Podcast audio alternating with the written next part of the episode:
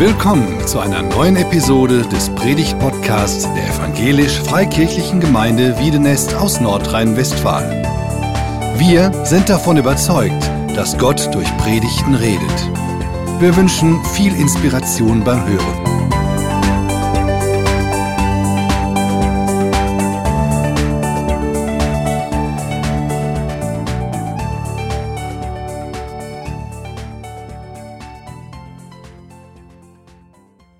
Gottesdienst ist ein heiliger Moment.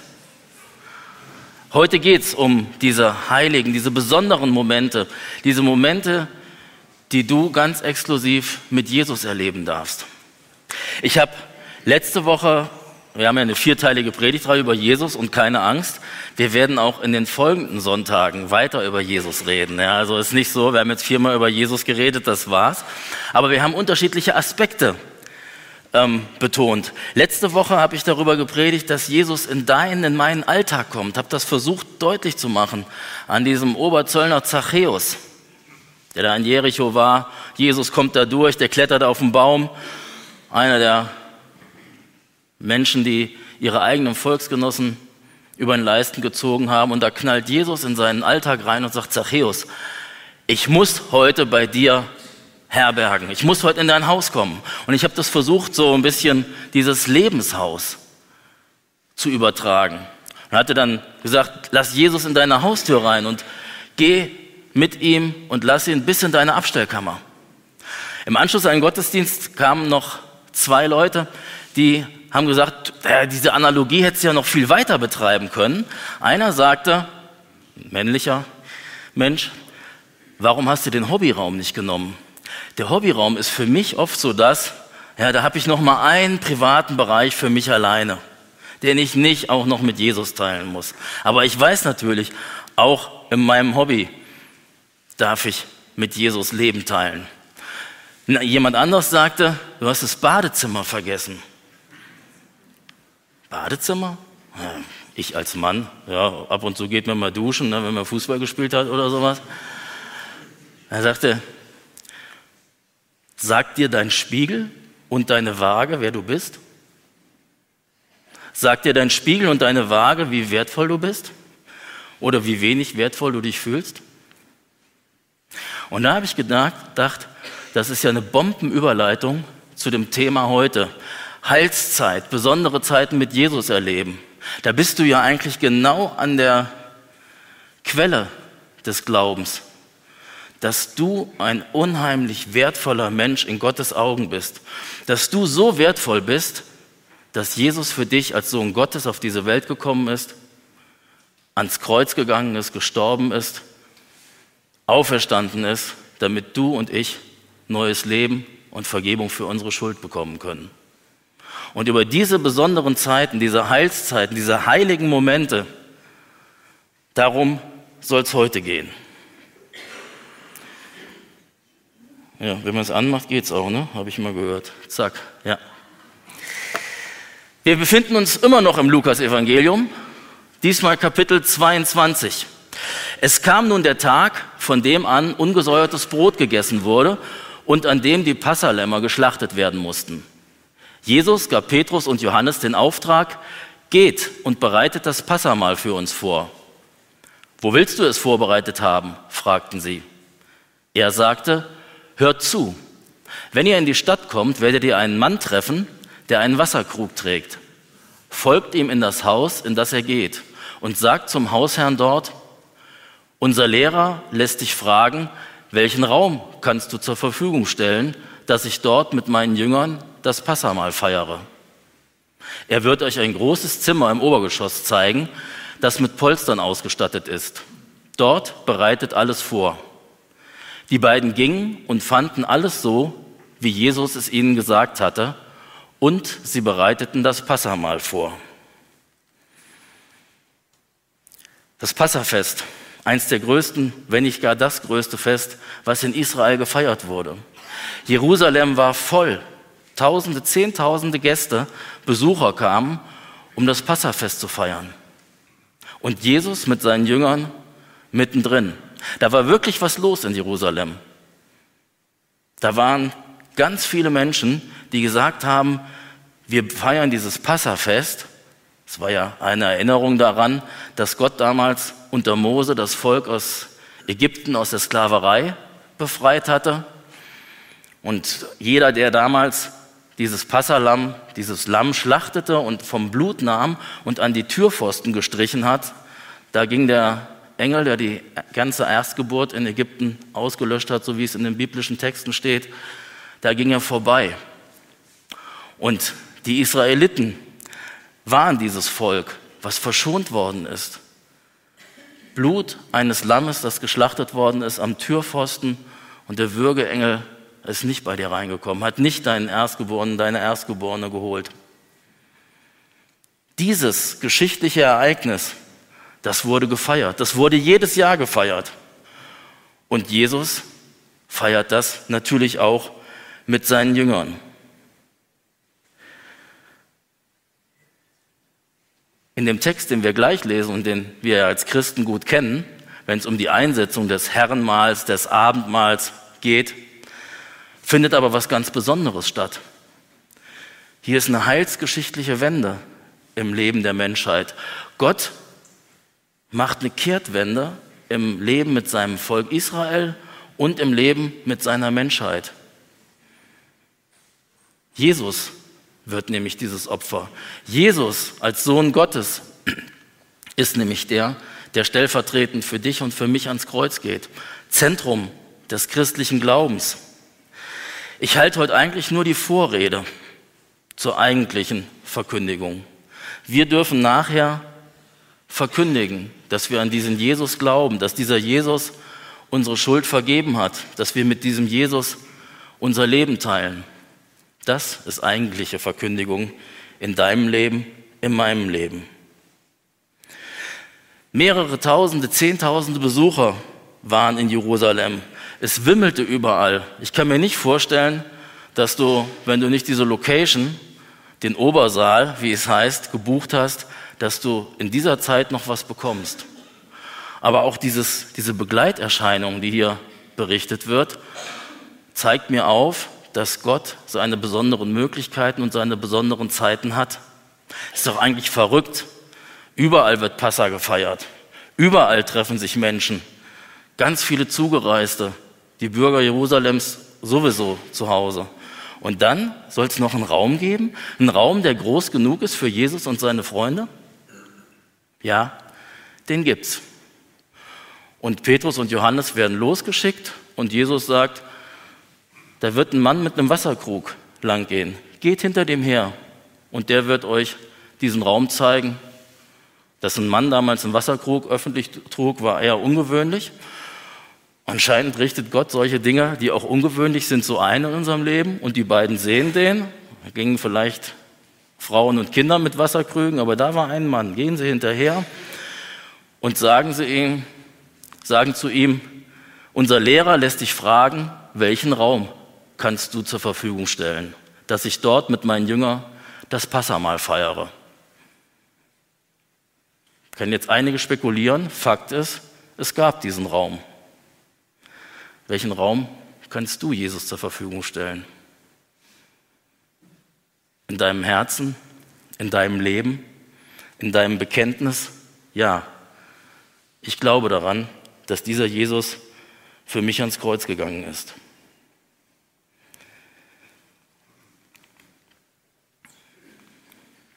Als die Stunde gekommen war, setzte sich Jesus zu Tisch und die Apostel mit ihm.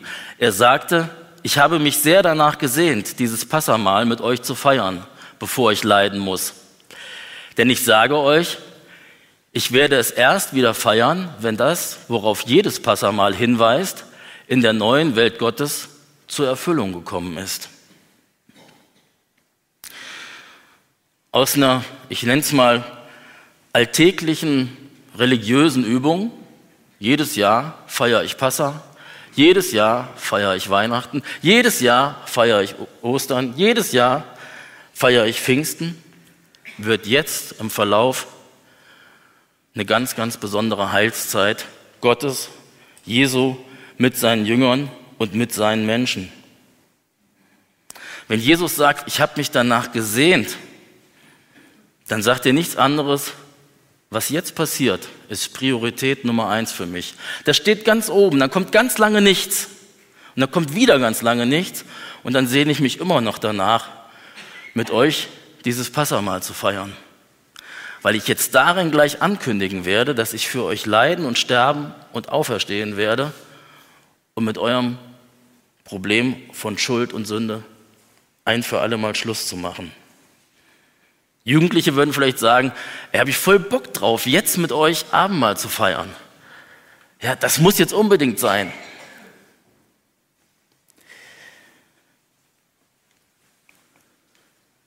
Und dann kommen wir zum eigentlichen Geschehen, woraus alle Christen zu allen Zeiten, in allen Kirchen und Gemeinden auch immer eine ganz besondere Feier gemacht haben.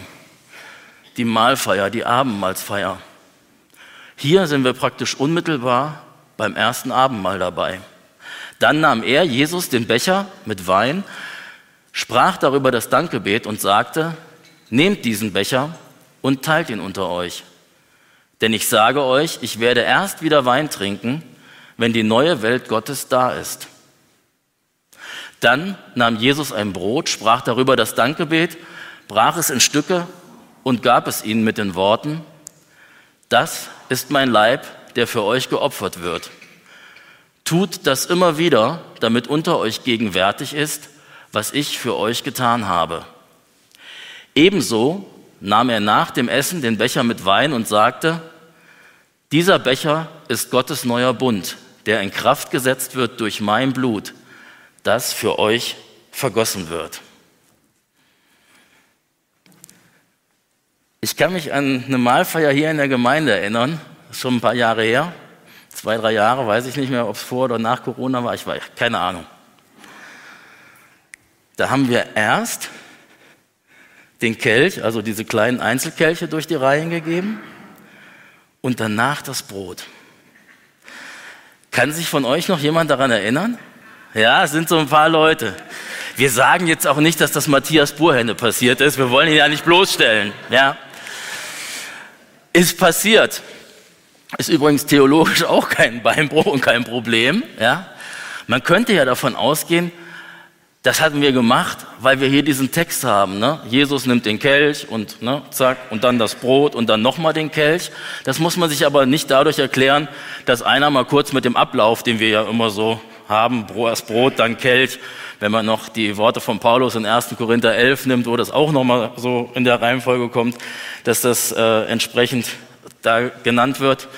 Hier wurde noch nicht das Abendmahl gefeiert, das Abendmahl gefeiert, was wir feiern. Hier wurde wirklich Passa gefeiert. Ich weiß jetzt nicht, ob die ganz schön gebechert haben, aber es wurde mindestens viermal, manche ähm, Zeitzeugen kann man das lesen in manchen Berichten, fünfmal Wein getrunken. Das ging los mit, ich sag's mal so, einem Begrüßungstrunk. Da wurde zum ersten Mal ein Becher mit Wein rumgereicht und wo getrunken wurde. Danach gab's bittere Kräuter, die in so eine Art Essigsoße getunkt wurden äh, oder aufbereitet wurden, dann wurden die gegessen.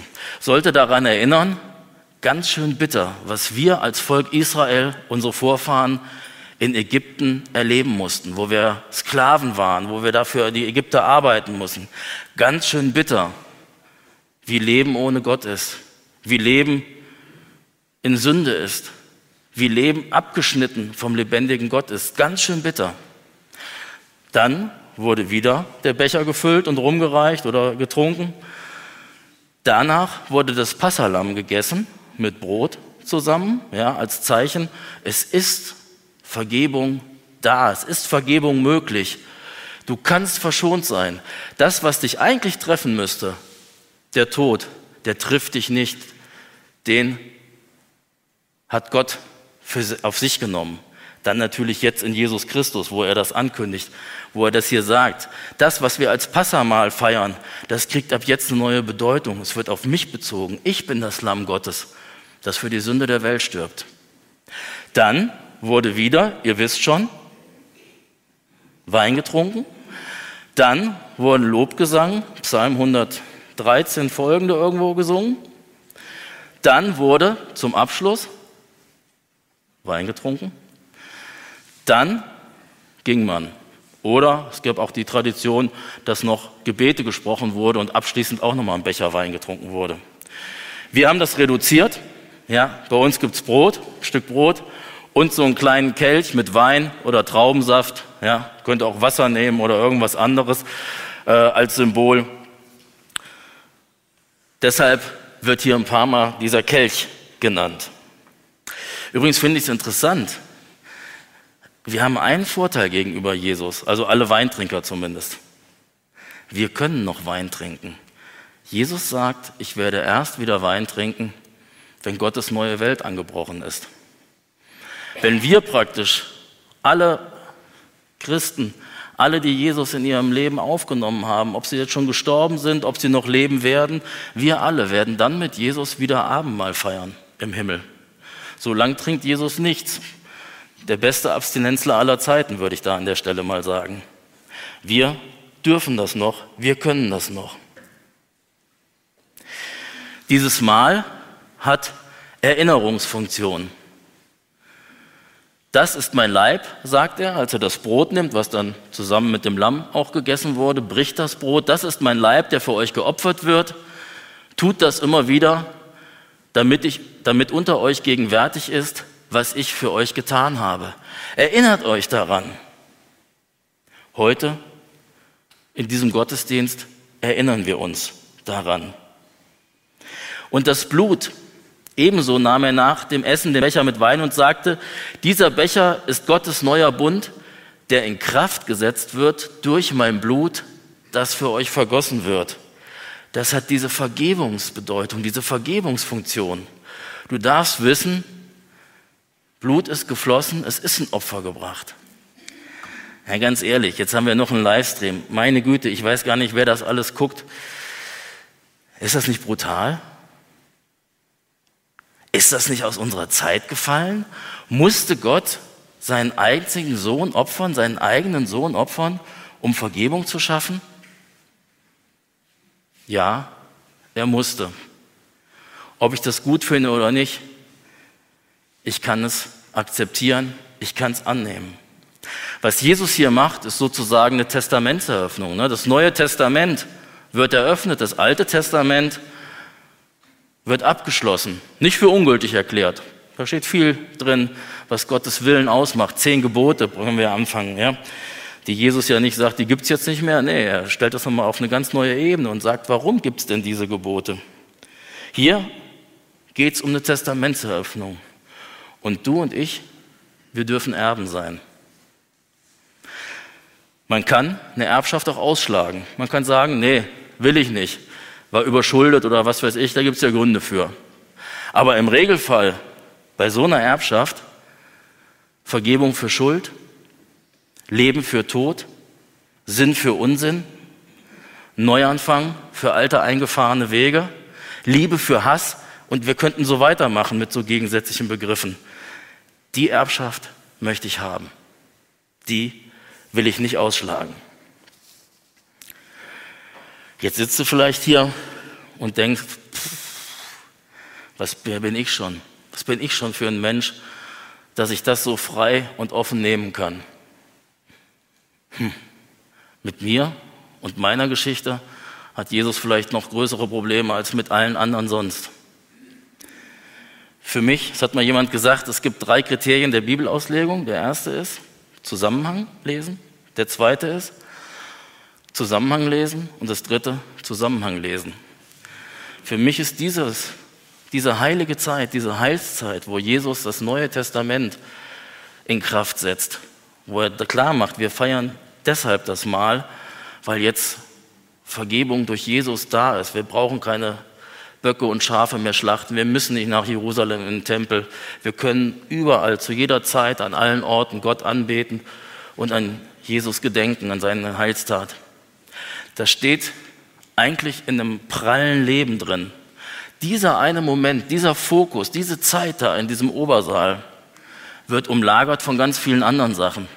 Lukas 21, da sagt Jesus noch, seht euch vor, lasst euch nicht vom Rausch umnebeln oder von den Alltagssorgen gefangen nehmen. Bleibt wach und hört nicht auf zu beten, sagt er zu seinen Jüngern.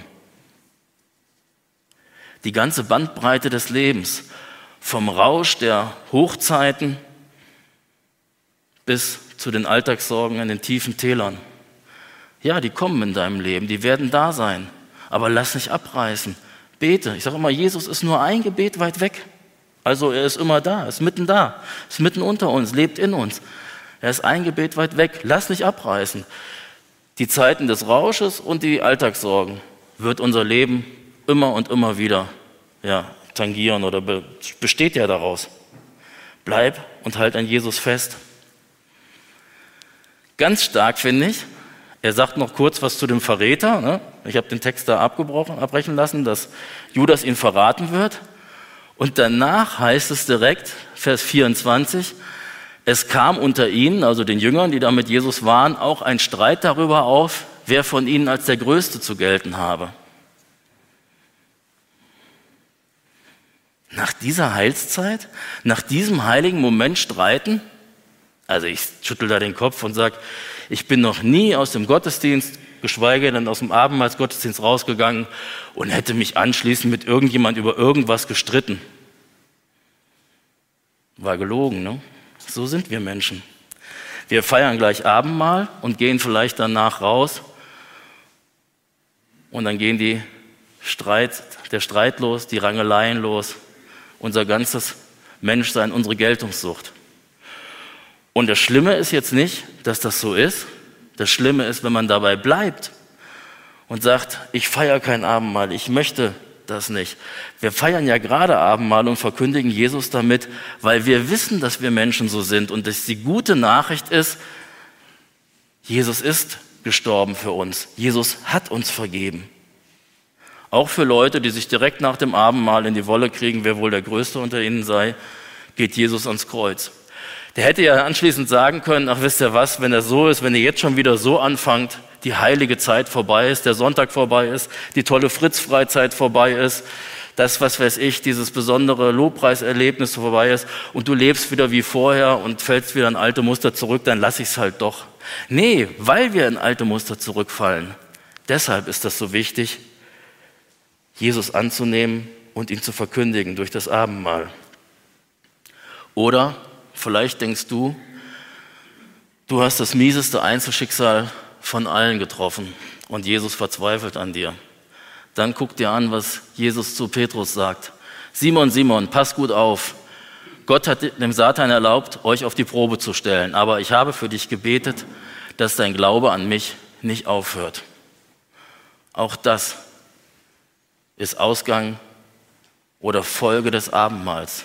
So wie wir zu Jesus beten, so betet er auch für uns, für jeden Einzelnen. Und wenn er einen Petrus, der ihn dann dreimal verleugnet, bevor der Hahn kräht, der eigentlich Hochverrat begeht, der all das mit Füßen tritt, was hier gerade passiert ist in diesem Obersaal, als Brot und Wein geteilt werden, der all das mit Füßen tritt und von sich weist, wenn Jesus mit diesem Petrus weitermacht und ihn zum Fels der Gemeinde werden lässt, wenn er den nicht aufgibt, kann er das mit dir und mit mir schon lange.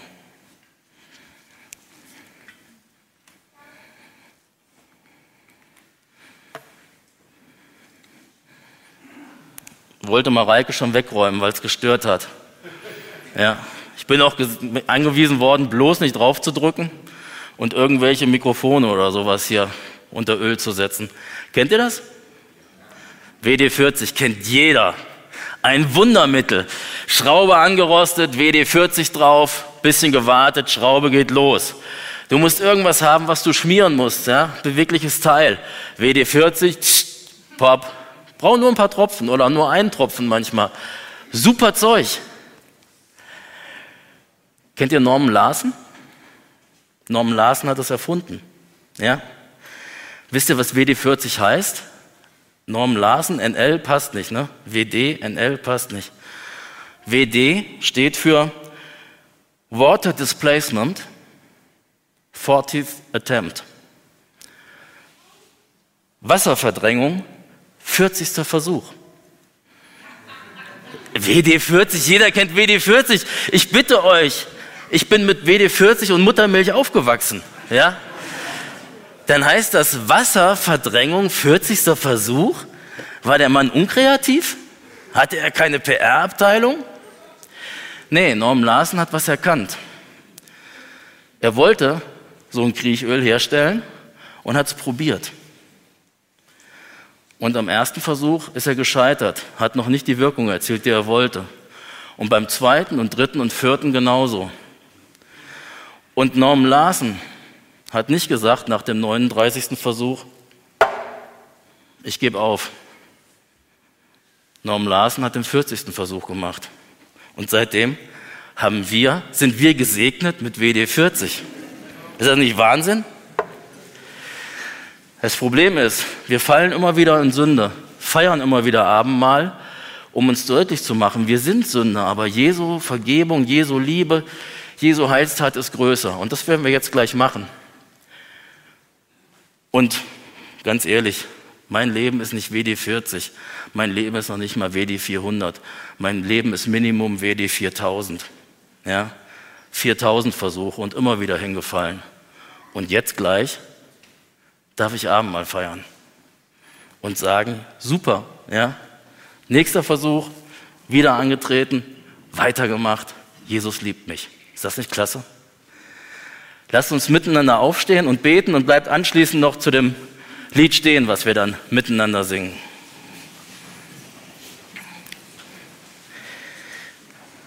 Jesus Christus, Herr und Heiland, gleich werden wir hier das Brot teilen und den Kelch teilen und uns daran erinnern, dass du vollkommene Vergebung, ewiges Leben für uns geschaffen hast.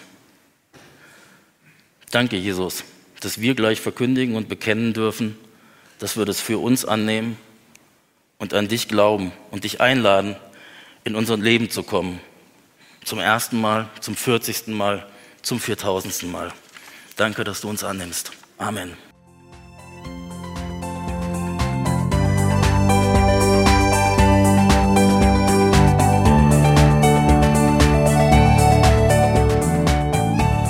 Sie hörten einen Predigt-Podcast der EFG Wiedenest. Weitere Predigten, Informationen zu Jesus Christus und zu unserer Gemeinde gibt es unter www.efg-wiedenest.de.